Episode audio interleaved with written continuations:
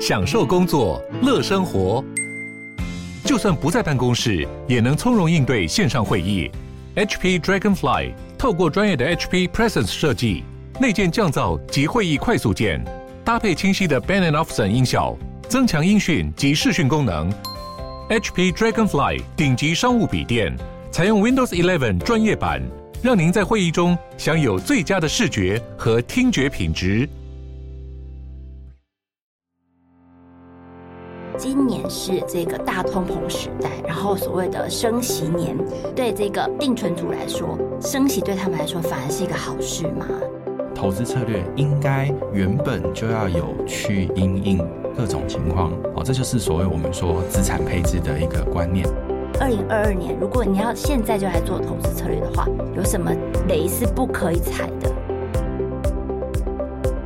收听远见 On Air，各位听众，大家好，我是今天的主持人，远见杂志副总编林让君。我们今天呢来谈的是这个二零二二，因为其实刚跨过二零二一嘛，哈，那大家会期待说二零二二，哦，这个谈到新年新希望，大家会希望说疫情赶快退散，特别是 Omicron 就是开始有这个呃侵入台湾的状况的时候，那其实二零二二有个很重要的一个主题啊，在总经的部分，大家会讨论到这个通膨跟升息。那远见杂志的一月。月号也针对二零二二整体展望，我们去做了一个很重要的呃慢复苏的一个这个封面故事。所以呢，我们今天呢很高兴呢，就邀请到我们的投资专家市场先生，欢迎市场先生来跟我们一起聊一聊。Hello，大家好，我是 Mr. Market 市场先生。对，市场先生是许纪元先生啊，大家可能也很多的朋友熟悉他的本名哈。他现在是呃经营个人网站，就是 Mr. Market 市场先生的 FB 跟社团这一些社群的平台。那他就是很擅长用资料的分析跟统计，也帮我们讲解很多浅显易懂这个投资的概念。那我想要先问市场先生是，你觉得大家会定义说今年是这个大通膨时代，然后所谓的升息年，你怎么看这一些专有名词呢？嗯，我觉得我们其实，在讲升息这件事的时候，也其实不是今年就讲到，大概去年前年哦，其实就陆陆续续有在喊说，哎，接下来即将要升息了。那我们比较明确的有感受到通膨哦，其实是在二零二一年哦，那这时候我们感受是最强烈的，因为它呃已经不仅仅是反映在一些企业跟原物料贸易上，它已经反映到我们生活上，各种东西都在涨。对，那这样子就是一个我们可以感受到很明确的物价上涨的状况。对，就是比如说汤圆前阵子我们吃的，然后汉堡。然后还有什么手摇杯都涨了。哦，我我分享一个我最近感受很深刻，我去看那个呃人体工学椅，然后有一张网友在网络上推荐，哎，那我就去看一下。哦，那是比较贵的人体工学椅，他说去年一张只要五万四千多块，今年涨到六万二，而且还没有货。哇塞！因为都还在塞在那个海上，是不是？对，对，是不是现在呃还有人的圣诞树是飘在海上的？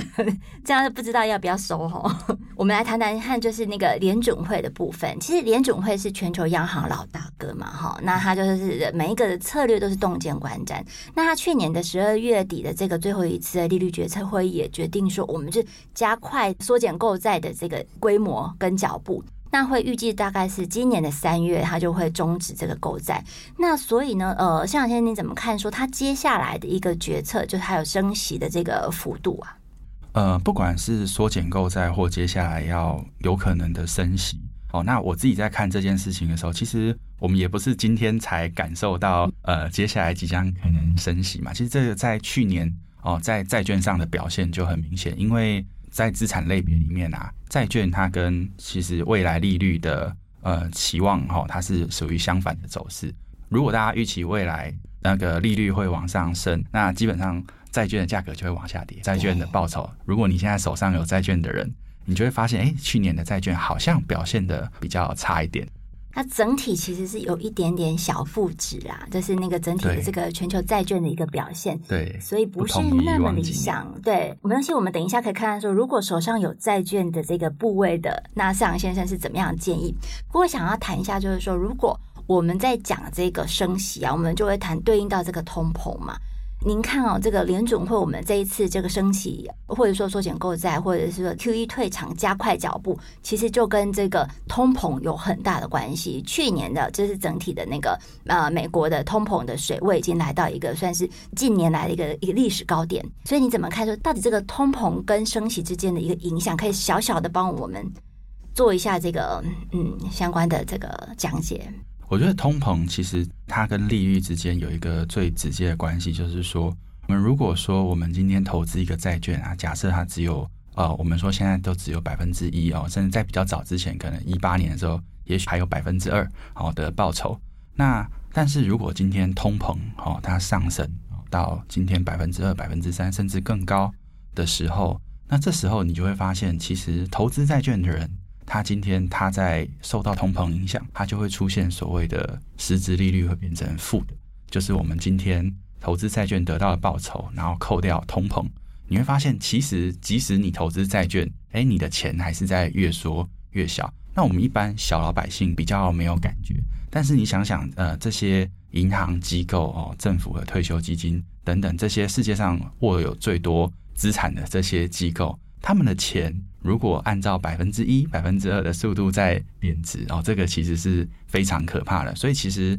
大家就会倾向把钱哦从呃债券哦这种现在如果它只能提供低利率的话，他就会想要把它移出来，移到其他有机会创造更高报酬率的地方。那当钱从这些地方移出来的时候，其实就会导致哦它的债券价格下降哦，它的利率上升。所以。如果之后没有提供更高的呃利率诱因的话，其实那债券市场它就会出现这些债券没有人要的情况。嗯哼哼，对，所以这个会呃跟我们口袋里的钱有很大关系。不过其实呃我们整体的这个升息，我不知道哎，就是说呃通膨的话，当然我们放在这个呃银行的资产，它就整体会变薄嘛，然后就有可能就是利率扣掉通膨率，它会有一个负利息的一个状况。那但是这样的话，可能对这个定存族来说，升息对他们来说反而是一个好事吗？嗯，升息我们可以分两边看嘛，一个是升息之前哦，如果你的钱诶原本是放在比较低报酬的地方，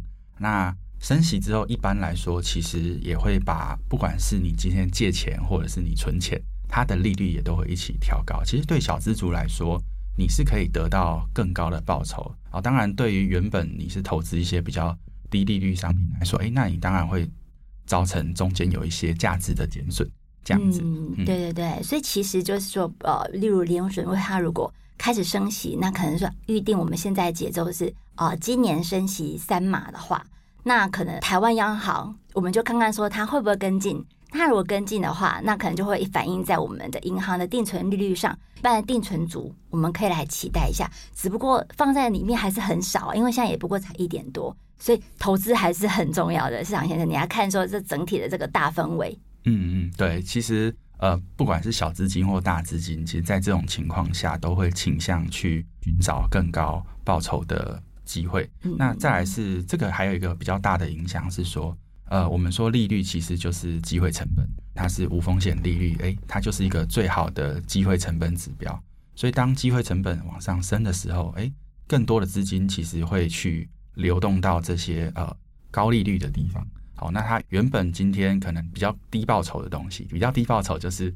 例如说原本涨得很高的股价。哦，那大家可能会觉得，诶，股价过去涨这么高，是因为大家愿意接受它比较低的报酬。哦，但是因为现在利率升上来了，会不会价格就这样子往下修正？哦，这个是有可能的，有可能哈。嗯，不，台湾其实呃，这个股票组还是蛮多的。去年整体的这个呃，就是台股大盘总报酬还有二十三趴，其实很好，对不对？那嗯，呃，刚才呢是杨先谈的，就是说呃，如果我们真的台湾央行，就是我们的银行也是加入这个升息的行列，我们可以来看看这个整体资金的流动的状况。不过，在二零二二年哈，其实大家也是说蛮诡谲的，因为你是整体的这个利率的决策都是在浮动当中，它有可能来了一个大转弯。那刚才上先我们刚才也聊到，就是不管这个整体的总经怎么走，我们投资人总是有因应之道。那要不要就是说给我们几个提醒？二零二二年，如果你要现在就来做投资策略的话，有什么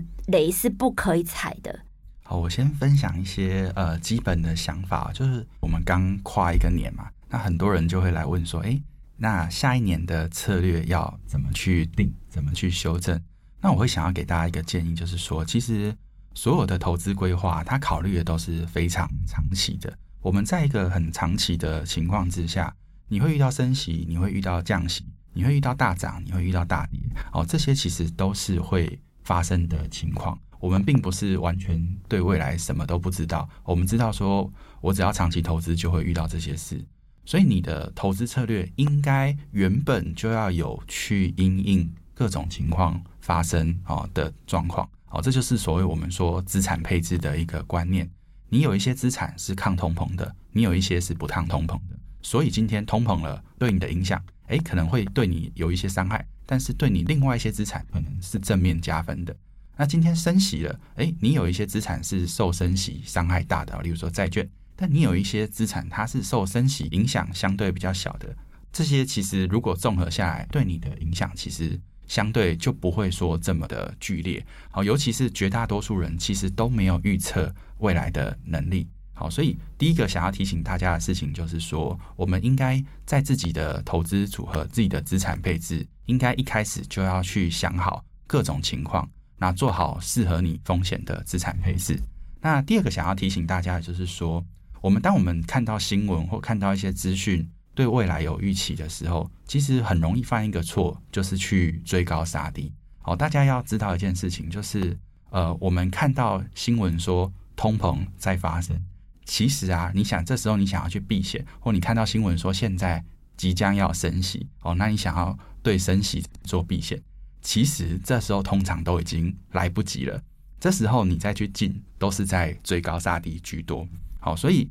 就就像买保险一样，如果今天你要买保险，哦，你不是等意外发生了，诶，受伤了、跌倒了，哦，或出事情了，我们才去买保险。你应该在最一开始的配置里面就把这样的保险配置好，好，所以你在最一开始的投资部位，其实就应该要有，不管是对抗通膨或对抗升息，哦，这样的能力，好，那这样子的配置有在你的投资组合里，就不会受到影响。但是啊，你在看到新闻或看到这些资讯才去做。你有时候常常就会发现，哎，好像已经涨一大段了哦。举例来说，二零二零年那崩盘的时候，哎，大家跌下来的时候，一堆人说要去避险，但是你那时候去避险会发生什么事情？你股票卖在最低点，债券买在最高点。然后像去年也是，那去年哎，大家陆陆续续意识到通膨要发生，这时候你开始把钱转移到抗通膨的资产，但是你会发生什么事情？抗通膨资产早就涨了一大段。好，所以如果我们不是在事前就把这样的